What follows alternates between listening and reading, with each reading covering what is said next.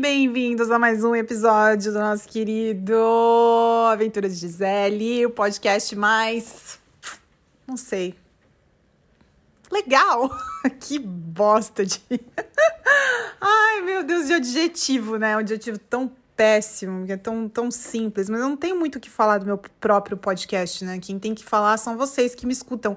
Inclusive, já estamos com, olha, centenas de ouvintes. Mentira, ouvintes não, são dezenas de ouvintes, mas com centenas de streaming já que deram no meu podcast. Eu fiquei bem contente, estou bem feliz. Queria já deixar o meu agradecimento aqui para vocês, dizer que estou amando poder voltar a fazer os podcasts e conversar e, enfim, colocar aqui uh, com a minha voz um pouquinho das minhas histórias, das minhas opiniões e, e de tudo mais que está acontecendo mundo afora. Gente, o episódio de hoje, vamos lá. Eu não sabia que a democracia do Big Brother consisti, consiste, não consistia, né? Mas consiste também é, que um líder ele pode ser líder de novo. E, tipo assim, eu, pelo que eu entendi, se a pessoa for ganhando as provas e for ganhando as provas, ela pode ser, tipo, líder perpétuo do programa todo, né? Daquela edição. E eu não sabia. Então, a minha torcida dessa última semana tinha sido pra Lina, porque eu não sabia que a Jade. Bom, independente, assim, eu queria mesmo que a Lina tivesse a oportunidade de ser líder essa semana. Mas eu não sabia que a Jade podia, enfim, ser líder de novo. E ela foi líder de novo. E eu fiquei muito feliz. Eu fiquei chateada que ela não levou a Lina pro VIP. Eu achei isso muito. Ai, que droga. Porque, por que não, né? E levou, sei lá, os meninos. Não sei muito o que dizer. Tô achando essa rixa da Jade com o Arthur um pouco engraçada, mas ao mesmo tempo bem parecida com coisas que a gente vive na vida real, sabe? Aquela coisa do, do, da pessoa te mandar recado, o Arthur mandou recado pela outra mocinha e não sei o que, uma coisa muito assim manipuladora, né? Um rolê bem que a gente vê no nosso dia a dia. E aí, enfim, eu tô assim curiosa para saber como essa história vai desenrolar. Eu tenho acompanhado vários podcasts e, e sites de entretenimento, de fofoca, que têm dado suas perspectivas, visões e opiniões sobre o Arthur, é, que é um cara que, na vida pessoal dele, fora do programa, é um cara que não, obviamente, tem sérios problemas de fidelidade, né? E isso, obviamente, a gente tem o direito de dizer que ele tem um desvio de caráter muito sério. E é um cara que, obviamente, com to todo esse histórico dele, né, de enfim, traições e tudo mais, que é uma coisa que veio a público pela própria esposa, é um cara que não dá para confiar, é um cara que dá pra gente falar que ele tem é, uma moral muito duvidosa, né? Morais e princípios muito duvidosos. E aí, tudo que tá acontecendo lá dentro, a gente com um, um sentimento meio que de pena dele, ai, porque eu fui traído. Mano, um cara que trai a própria esposa logo depois que eles tiveram um bebê e traiu várias vezes, sei lá, 16 vezes é o que falam, né? E agora ele tá com, com essa. tentando. Isso tudo. Desde o começo, olha, eu tô lá no, no, no Twitter falando sobre Instagram. Falando sobre Instagram, falando sobre, sobre o BBB lá no Twitter. E esse barulho que vocês ouviram foi minha cachorra, tá? Ignorem. E desde o começo eu tô assim, gente, tá tudo errado. Por que, que vocês estão gostando do Arthur? Porque vocês acreditam mesmo nessa história do pãozinho?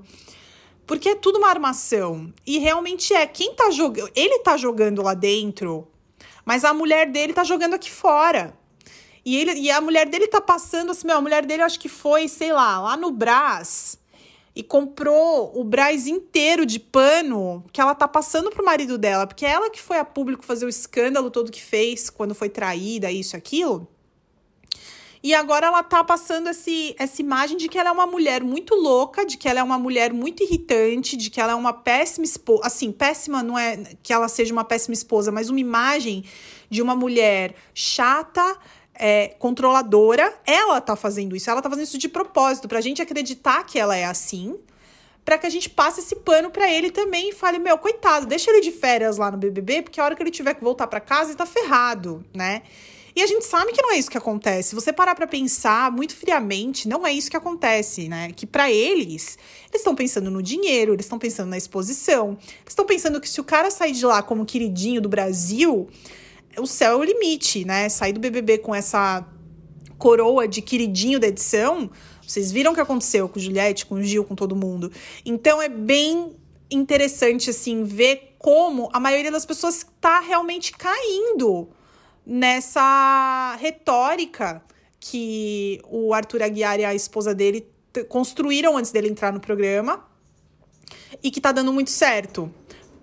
Dando muito certo em partes, né? Porque chega uma hora que a verdade aparece. Como o tempo de duração do programa é curto e o cara sabe que ele tem grandes chances de limpar a barra dele, assim, socialmente falando, no, né, no, no, no Brasil todo, assim, tipo assim, ah, agora o cara é o bom, o cara é o bonzinho da história, o cara é o mocinho da história do BBB. Então eu acho que ele tá segurando, ele tá segurando a onda dele assim legal. Mas não sei, vamos ver quanto tempo isso vai durar, né? Que tem essa história toda da casa de vidro, que inclusive eu vou aproveitar esse momento aqui da casa de vidro para abrir um parênteses e deixar um beijo enorme para minha amiga Eloá, que eu não sei se ela vai ouvir esse episódio, mas que ela é minha consultora de assuntos de BBB, porque eu tudo que eu preciso saber, tudo que eu preciso entender é com ela que eu falo e ela me explica tudo. Um beijão, Elo, para você. É, e um beijão para minha amiga Thaís também, que a gente tem altos, altas conversas sobre várias pautas diferentes do Big Brother. Então são as minhas duas amigas que eu consigo, que estão me ajudando a entender esse jogo todo que é o BBB, que é uma coisa que eu realmente até então não entendia.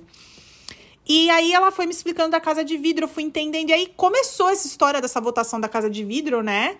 Uh, hoje, para ver se essa dupla de, de novos jogadores entram, se essa dupla entra, acredito que no domingo, né? E eu acho que a coisa ali já começou a pegar fogo antes mesmo deles entrarem, porque muitas das informações parece que a tal da menina Larissa tem muita gente apostando que essa Larissa vai ser uma super jogadora e movimentar a casa e tudo mais. E botaram tal do, do heterotop, né? Também, o Gustavo. Cara, eu. Eu tô muito. Eu acho que vai rolar alguma coisa ali, algum. Entre, assim, alguma disputa, assim, tipo, uma coisa meio galo de rinha, sabe? Entre o Gustavo e o Eli, talvez, não sei. A gente já ficou sabendo que o Eli estava querendo saber como é que estava a imagem da amizade dele, com como que as pessoas estavam encarando a amizade dele com o Vini. Então, tipo, você já vê que é tudo, não é nada sincero, é tudo caso pensado, e o pobre do Vini ali passando vergonha, né? Todas essas coisas. Então vamos ver o que, que vai acontecer. Eu tô curiosa, eu achei o máximo que a Larissa já entrou falando que a Eslovênia tá bombando aqui fora. Diz que elas já se conheciam, então depois eu fiquei na dúvida, será que ela tá realmente, tipo, acreditando isso? Será que ela tá falando isso pra zoar com a cara da menina, né? Porque, por favor, menina chata do caramba. Mais chata do que a Eslovênia, só a Maria, que para mim não tinha que estar tá lá. Chata, só isso que eu vou falar dela. Chata, muito chata. E e é isso, assim. E do resto, eu tô curiosa, assim. Eu queria muito que a Jade, essa semana, colocasse a Maria no, no, paredão, mas ela não vai, porque ela não vai. Eu acho que não vai. Eu acho que ela não vai. A menos que alguma mulher, alguma menina, faça alguma coisa de muito séria lá dentro da casa, eu não acho que ela vai colocar a mulher no paredão, não. E dos meninos, acho que quem tem mais chance dela colocar é o Lucas, né? Eu acho. Não sei. Vamos ver que, como é que é a história. Porque agora com a, com a, com a história dos, dos meninos novos, aí eu não sei se a visão da Jade vai dar uma ampliada, sabe? Porque eu acho que ela enxerga o jogo muito bem. Ela tá desconfiada do Arthur desde o começo, né? Então, eu acho que ela tem grandes chances de ter uma visão ampliada ali. Se os caras forem. Se os caras falarem a verdade e se a Jade acreditar neles, né? Porque tem isso também, a gente não sabe se ela vai acreditar neles ou não. Que coisa louca isso do Big Brother, né? Um programa de televisão que as pessoas têm que sair de lá e direto para uma terapia devia ser proibido. Essa que é a verdade. Devia ser proibido, devia ser tipo, devia ser proibido isso acontecer, porque são realmente coisas que sei lá, deixam a gente muito deve deixar aquela galera que tá lá dentro muito louca, né? Mas tá aí tudo pelo entretenimento do povo brasileiro e eu me incluo nessa, né? Quem sabe que, ah, e estavam falando que, meu, tem chances desse Big Brother ser o, Big Brother com o maior jogo de todos os tempos. Eu acho que ainda tem muita coisa que vai desdobrar, viu? Acho que vai ter uns, uns desdobramentos aí. Eu acho que, acho que bastante coisa ainda pode acontecer. E, gente, chega de Big Brother, falar de outros assuntos aqui, porque Cara, eu fui chamada de velha hoje. Eu voltei a estudar, voltei para a faculdade. E os meus colegas de classe são bem mais novos do que eu, né? Estão na base dos 20 e pouquinhos anos e eu sou uns 10, 12 anos mais velha que a maioria deles. E aí hoje a gente teve uma reunião no Zoom com um grupo de que a gente vai ter que fazer um trabalho em grupo e foi a primeira vez que a gente se viu por câmera. É, então era eu e, e três outras pessoas, três outros alunos. E foi muito engraçado e, bro, e assim, engraçado para vocês, né? Para mim foi um pouco deprimente. Que uma das meninas fez assim, Gisele, não é querendo assim. É, não é querendo, sabe, jogar assim um, um te, te, colocar num padrão, estereotipar você nem nada, mas eu queria te fazer uma pergunta se você não se importar. Eu falei, puta, lá vem. Aí ela falei, claro, qual a tua pergunta? Ela falou assim. Você não tem cara de ter 21 anos, né? Você, quantos anos você tem? Porque você parece ser mais velha. Ai, gente, fui chamada de velha. Tão duro. É uma geração, é uma geração Z, né? Z de zero noção. Aí eu bem afetada, millennial bem afetada. Falei, ai, gente, eu vou fazer 36 anos esse ano. Então, foi uma situação que me deixou um pouco constrangida. Não muito constrangida, depois eu fiquei olhando para eles e olhando para mim. E é óbvio, né? Tipo, eu era a única que tava com o cabelo penteado, uma maquiagem no lugar, e não tava usando moletom e não tava com cara de quem tinha acabado de acordar. Então, a única que tava usando relógio de ponteiro, que não era um Apple Watch, né? A única que tava é, sentada num lugar decente para ter uma reunião, assim, não tava sentada no chão com o computador torto. Então, é óbvio que eu era aqui. Depois eu fiquei pensando nisso e falei assim, mas Gisele, você, é uma, você não é velha, você é madura, você sabe o que você tá fazendo, entendeu? Você sabe se apresentar em público, você sabe você tem experiência com o Zoom, né? Então não adianta, não é, não é para você ficar se sentindo velha, é para você sentir que essa pergunta veio de um lugar de alguém que está te dizendo que você sabe o que você está fazendo. E parabéns. Mentira, gente, fiquei me sentindo um lixo. Fiquei me sentindo muito velha. Ainda fiquei assim, pensando se, tipo assim, fica. Eu, eu, eu me olho no espelho assim. E eu não me enxergo com 35 para 36 anos. Eu me enxergo com 25 para 26, às vezes até menos, às vezes 18 para 19, sabe? Eu não sinto diferença nenhuma. Eu sinto assim que eu tô muito mais calma, muito mais confiante, mais segura, mais tranquila. Tem, óbvio, coisas, elementos da minha personalidade que melhora, melhoraram e evoluíram com o tempo. Mas essas pessoas que acabaram de me conhecer, elas não sabem disso. Porque eu tenho amigas que sempre foram mais maduras e sempre foram calmas e sempre foram pessoas tranquilas desde a adolescência, entendeu? Então, tipo, ser uma pessoa, é, sei lá, irracional, esquentada, não é sinônimo de ser jovem. Tem muita gente velha que continua sendo muito irracional e muito esquentada, né? Porque por motivos óbvios de estupidez, né? E, enfim, chegam até a presidência da República. Mas aí o que eu quero dizer é o seguinte: essas pessoas não sabem que eu evoluí. Então elas estão julgando pela minha cara. E essa foi a parte que me preocupou, porque eu fiquei pensando, será que se eu visse uma pessoa da minha idade, com a minha cara, com a minha pele, que digamos, digamos não, diga-se de passagem, foi o que eu quis dizer. Diga-se de passagem, é uma pele muito boa. Que eu ia olhar para essa pessoa e falar assim: "Ah, essa pessoa é bem lá mais do que uns 20 e poucos anos. Não sei. Não, não queria parecer que eu tenho 22, 23 anos, mas eu queria parecer que eu tenho uns 27, 28, né? Não precisava já mandar pros 30, para depois os 30. Ai, gente, pelo amor de Deus. Aí eu fiquei me sentindo um pouco mal. Fiquei me sentindo meio inadequada. Eles ainda me deram parabéns por ter voltado a estudar. Sabe aquele papo de tipo, eu fiquei me sentindo a própria dona Geralda. Nossa, eu, eu devia acender um cigarro aqui e enrouquecer a voz. Porque eu tava me sentindo a própria dona Geralda no meio da criançada. Mas foi legal, foi uma ótima reunião. Os, os, meus colegas de classe são excelentes, pessoas super responsáveis. Essa é uma diferença que eu vejo muito dos alunos do Brasil, porque, meu, eu, quando eu tava na faculdade, aliás, eu e minha turma da faculdade, era uma esbórnia, né? A gente pro Brasil, no Brasil, pelo menos na minha época, lá, começa os papos de véia. Na minha época, o meu primeiro ano de faculdade, eu tinha 17 anos e eu fui estudar lá na Zona Norte de São Paulo. E tinha um bar. Eu fui estudar e a gente fazia. Eu comecei fazendo meu primeiro ano de manhã. O bar da Alice. Ele, fica, ele abria sete, sete horas da manhã, já tinha gente bebendo cerveja do outro lado da rua da faculdade. Tipo, é normal isso, assim, sabe? O primeiro gole de cerveja que eu dei na vida foi no bar. Não às 7 horas da manhã, mas foi no bar da faculdade, com 17 anos. E aí, quando eu fui estudar à noite, que eu mudei de faculdade, mudei de curso, e sexta-feira a gente ia pro bar, todo mundo. E, tipo assim, a gente se revezava para quem ia ficar na sala para assinar a lista de, de, chamada. E, tipo, meu, deu o intervalo, vazava todo mundo, ia todo mundo pro bar e ficava. Era uma coisa tão. Você tava lá para socializar. Eu ia bem nas matérias. Eu, eu, eu nunca. Eu nunca deixei o meu lazer, o meu entretenimento ser maior do que as minhas responsabilidades. Isso é uma coisa meio que da minha natureza. Mas a gente, sei lá, zoava tanto. E nas próprias, na própria aula, assim, era uma coisa muito. que os professores tinham trabalho de fazer a gente calar a boca e tudo. Sei lá. E eu vejo que os, os alunos aqui nos Estados Unidos, assim, a coisa mais normal do mundo é o professor passar. Você tá numa sala de aula presencialmente e o professor distribui as provas e o professor sai da sala e fala: Eu volto daqui 40 minutos para quando vocês, quando vocês começarem a terminar o exame, eu tô aqui de volta.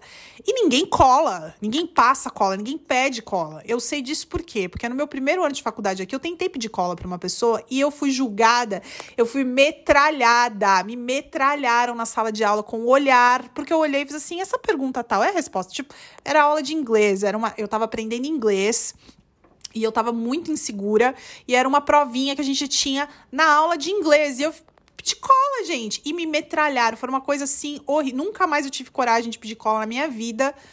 Porque o pessoal aqui te julga muito, assim. Então, assim, é realmente a terra da honestidade é, superficial, assim. Porque é uma coisa meio que nas aparências, né? Porque no fundo, no fundo, o americano tem é bem bizarro, assim, bem bizarro. Mas no geral, assim, socialmente, vamos chamar de honestidade social. Socialmente pega muito mal você querer passar perna em alguém. Entendeu? Se você. A, a regra é, não é não passe a perna. Não. A regra é, se você for passar a perna em alguém, faça de uma forma que ninguém descubra. Então, é, isso você, come, você aprende cedo, você aprende desde a escola, a faculdade, tudo. Você aprende a ser uma pessoa desonesta debaixo dos panos, para ninguém te pegar, entendeu? Essa é a sociedade americana, tá? Quem assiste seriado e filme sabe que isso é verdade. Quem mora aqui, muito mais que presencia, né? Eu, por exemplo, sou honesta. Por quê? Porque como eu não cresci nessa cultura, eu não sei não ser pega no pulo, entendeu? No Brasil, a gente aprende o quê? A dar um jeitinho. Então, eu sou da cultura do jeitinho. Não sou da cultura do por baixo dos panos, né? Então, eles se, eles se assustam com a gente tentando dar um jeito nas coisas e a gente é, se assusta porque não sabe jogar o jogo do jeito que eles jogam. E aí voltamos de volta pro BBB. Não, brincadeira, não vou mais falar de BBB, não. E aí é isso, sabe? Fiquei me sentindo meio, eu falei, caramba, será que já tá na hora? Será que já tá na hora de eu começar a me sentir adulta? Talvez seja essa hora, né? De começar a me sentir adulto, porque uns colegas de classe de 20 e poucos anos falaram que eu tenho cara de mais velha. E, e olha que eu não uso muita maquiagem. Nossa, essa tossidinha foi porque eu engoli um pelo do Gucci. O Gucci tá muito peludo, eu tô indo levar ele pra tosa daqui a pouco. E ele tá soltando muito pelo, assim, e fica pelo pela casa toda, e vira e mexe, entra no nariz e eu, eu engasgo. Entra, assim, pela garganta, sabe? E, enfim, o que mais eu tenho para contar para vocês? Gente, eu comecei a fazer um coaching maravilhoso, um coaching de vida, de vida profissional, de vida pessoal, com a Jaqueline Abreu, que é minha amiga, que é psicoterapeuta, que é uma pessoa maravilhosa. Eu vou deixar o link do Instagram dela aí na descrição do episódio para vocês, é, porque ela é, ela é brasileira, mora aqui nos Estados Unidos e fala português, espanhol, inglês, uma pessoa super inteligente. E ela escreveu um livro, uh, deixa eu até pegar aqui, eu tenho ele em inglês, que são as é, The First Seeds of Love e em português, né, as primeiras sementes do love, que é o amor. mas o love, a palavra love, L-O-V-E, é uma abreviação para uma técnica maravilhosa de coaching de, de vida mesmo, para você transformar e direcionar mais do que tudo, sai, transformar a vida, é muito papo de coach mesmo, né? Mas assim, é uma coisa para você direcionar a tua vida e viver a sua vida num potencial mais é, sei lá, dinâmico e intenso que você que você quer, sabe? É muito, muito, muito especial. E aí, o projeto da sessão é esse coach, esse específico que a gente está fazendo, esse, essa sessão de coaching que a gente está fazendo é em grupo. E essa semana a gente precisa fazer o nosso mural dos sonhos. E eu tive muita dificuldade para encontrar, para decidir na minha cabeça quais as imagens que eu queria colocar no meu mural dos sonhos. Para quem não sabe, isso é uma coisa bem comum, assim, muita gente que acredita na lei da atração e tudo mais. É, para quem gosta de ter uma forma visual, de focar nos seus próprios objetivos e tudo, o pessoal faz um mural mesmo, pega uma cartolina, um pedaço grande de papel e vai colando imagens, palavras, fotos de coisas que você quer para sua vida, que você quer alcançar na sua vida é, coisas que você quer viver, né? Metas que você tem, etc. E eu tive muita dificuldade, gente, de, de encontrar as coisas que eu queria fazer. Mas foi tão engraçado porque na hora que eu comecei, tipo, depois que eu tive o primeiro pá, sabe? Tipo, ah, isso eu quero.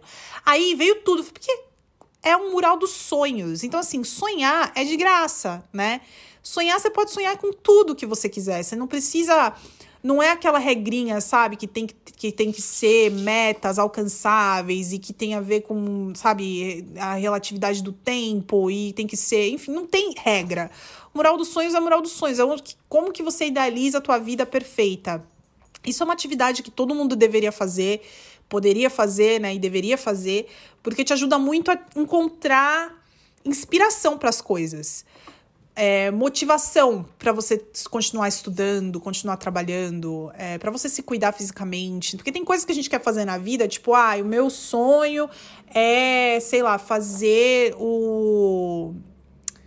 Sei, tipo assim, ah, uma caminhada pela trilha da floresta, não sei aonde, na Rússia. Tipo assim, uma coisa meio assim bizarra. E aí você pensa, pô, mas se eu tiver com o meu estado físico duvidoso, se eu não tiver bem de saúde, se eu não tiver, sabe, eu não vou conseguir fazer. Então, tipo, para eu para eu chegar nessa meta, eu tenho que me cuidar hoje, eu tenho que eu tenho que me dedicar hoje, cuidar do meu corpo, cuidar da minha cabeça, guardar dinheiro, nananã, e planejar. Então, tipo, é legal porque te dá um norte, né? Te dá um objetivo assim para você seguir em frente e tudo mais. Então é muito legal. E aí eu comecei, gente, eu tive uma dificuldade porque assim, é, a maioria das pessoas que faz esse tipo de, de mural de sonhos usa figuras e coisas assim de revista. Mas eu não tenho revista em casa e eu não ia sair para comprar uma revista para fazer isso, sabe? Aí eu falei, ah, vou encontrar umas imagens na internet e vou imprimir, porque eu tenho uma impressora em casa. Gente, por que, que impressora é assim, né? É uma dificuldade. Tanta tecnologia, tanta tecnologia absurda que a gente tem, absurda que a gente tem, e as impressoras continuam naquela dificuldade de conexão, de qualidade de imagem, de cartucho sujo, de, sabe, engasgar. E, ai, um saco, um saco. É, eu acho que a, a hora que me dá mais raiva de tecnologia é quando eu tenho que lidar com a minha impressora. E minha impressora é nova, eu comprei ano passado. É uma impressora bem normal, mas ela é nova. E eu fiquei, acho que uns 45 minutos só para tentar entender como que fazia para limpar os cartuchos dela e para alinhar a impressora que ela decidiu que ela estava desalinhada e o cartucho sujo. Eu não sei como isso acontece. Porque, né, eu quase não uso impressora, usava mais no começo para imprimir foto, porque a minha dá para imprimir fotinho, papel fotográfico mesmo, papel de fotografia. Mas, assim, imprimir, imprimir coisas, sabe? Imprimo, sei lá, documento, imposto de renda, sabe? Umas coisas bem aleatórias, nada a ver. E aí eu fui querer imprimir uma imagem de uma casa muito bonita com uma torre, né? Porque eu quero ter uma casa que tem uma torre. E aí eu falei, ah, vou encontrar a casa com a torre, tá? Encontrei a foto, tal, tá? salvei a foto. A hora que eu fui imprimir, imprimi num papel sulfite normal. Nossa, mas ficou parecendo que. Ai, nem sei. Ficou parecendo. Sabe, sabe a visão de cachorro? Tipo, cachorro, parece que cachorro só enxerga em três cores, né? Então parecia que era um cachorro olhando para aquilo, porque a fotografia que era linda, com pôr do sol, com milhares de cores, e a casa colorida, e não sei o que, o gramado. Meu, ficou tudo em azul, vermelho e amarelo, assim, ficou horrível a foto. Falei, gente, o que, que aconteceu? Fui olhar para ver se era o cartucho que tava sem tinta cartucho na metade, tanto preto quanto colorido. Falei, pô, tinta tem, né? Aí fui pesquisar na internet. Aí até, até você pensar, meu, tem que pesquisar na internet. Como é que faz para pesquisar? Tipo, o que, que, que você, o que, que você digita na busca? Minhas fotos da impressora estão com a cor cagada. Pô, é um saco. Aí fui, digitei, encontrei algumas ideias para tentar solucionar. Aí no final das contas a solução em si era fácil. Eu não sabia que tinha que ir lá e aí limpar o, o sei lá como é que chama, do cartucho, que é só você ir na opção da própria impressora e ela meio que ela meio que vai carimbando no papel assim, até as cores saírem da cor certa, sabe? É como se ela estivesse li literalmente limpando mesmo, mas ela faz isso imprimindo. No, no... Gente, eu tô falando como se fosse realmente a, a maior novidade do, do mundo. Parabéns né, descobriu a roda. Mas não, é porque eu realmente não sabia. Aí fui, limpei todos os cartuchos e alinhei a impressora e fiz e desfiz. Aí no final consegui fazer as minhas impressões que eu precisava para fazer o meu mural dos sonhos. Não vou ficar falando aqui quais são meus sonhos, já falei esse da casa, mas não vou ficar falando aqui quais os meus sonhos porque não quero não quero abrir uma brecha pra negatividade alheia, né? Tipo, gente falando, sabe, gorando assim? Não. Então, vou guardar meus sonhos para mim, mas é uma coisa que eu sugiro que vocês façam, porque eu acho que é uma coisa que, que é bem legal. E chegamos no final do episódio. Tem um cara do FedEx que eu tô olhando aqui pela janela, vindo entregar alguma coisa. Eu espero que não seja para mim. Não, ele tá subindo. Tá subindo, gente não é para mim não, porque senão os cachorros iam latir, eu ia ter que parar de gravar, isso é um inferno. Enfim, chegamos no final do episódio e eu vou ler aqui duas mensagens de duas pessoas super queridas que eu recebi lá no meu Instagram. Então, se você tem comentários a respeito do episódio de hoje, vai lá no meu Instagram, arroba gisele.t underline, eu vou deixar aí no, no, na descrição do episódio para vocês me acompanharem. E me manda uma mensagem, me manda um direct falando do episódio, o que você achou, se você gostou, se você não gostou, é, se tem alguma opinião do Big Brother ou de tudo que eu conversei aqui, da faculdade, enfim. Alguma experiência, alguma coisa que você lembrou enquanto você estava ouvindo o episódio que você queira compartilhar comigo, me manda por DM que eu vou ler aqui e te mandar um beijo, tá? Então hoje eu vou ler a mensagem da Júlia Mourão que me acompanha há muito tempo, muito, muito tempo. E aí ela viu, ouviu o episódio e me mandou uma mensagem enquanto ela. Enquanto ela ouvia, ela mandou uma mensagem lá por DM, por DM assim. Eu só acho que você resolver ver mesmo o BBB no pior deles. Eu não tô curtindo essa edição, elenco. E acabei de me dar conta, ouvindo seu podcast, que eu adoro um barraco, fogo no parquinho, tretas etc. Eu torço para que isso aconteça, mas aí eu pego o ranço da pessoa que iniciou a treta. mas ficar só nessa de paz e amor não tá rolando. Nem tô acompanhando, nem no grupo do Telegram. Quanto ao Succession, nem quero ver porque também não tô na vibe de gente maldosa e milionária. Obrigado pelo spoiler, nem vou me dar ao trabalho, mesmo com tanta gente falando bem dela. Porque eu falei dessa série no episódio passado, né? Aí a Júlia continua. Ah, e voltando ao BBB, a minha favorita é a Jade Picon. Porque, né, a menina é rica e educada e tá fazendo algumas intrigas nesse paredão com o Arthur. Então espero, Júlia que a edição tenha começado a ficar um pouco menos flopada para você. Eu, eu acho que não vai ser flopada, não, porque acho que já teve muita coisa que aconteceu. Também não acho que vai ser a pior de todas, porque eu sei aí pelas histórias que eu escuto que já teve outras outros BBBs passados aí que foram bem ruins, né? Então vamos, vamos torcer, Júlia, vamos torcer que eu acho que a gente ainda tem chance de ter umas boas semanas aí de entretenimento pela frente, de risadas e de passar raivinha, né? Vamos torcer.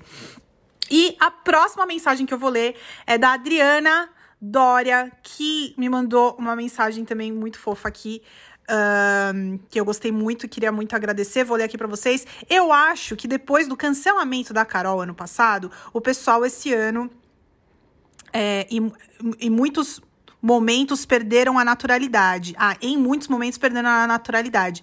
Estão com medo de serem cancelados. O melhor para mim foi o do alemão. Não lembro o número desse BBB. Mas vamos ver no que irá dar. O Thiago Abravanel tem seus momentos engraçados, mas tem coisas estranhas, como chupar o dedo.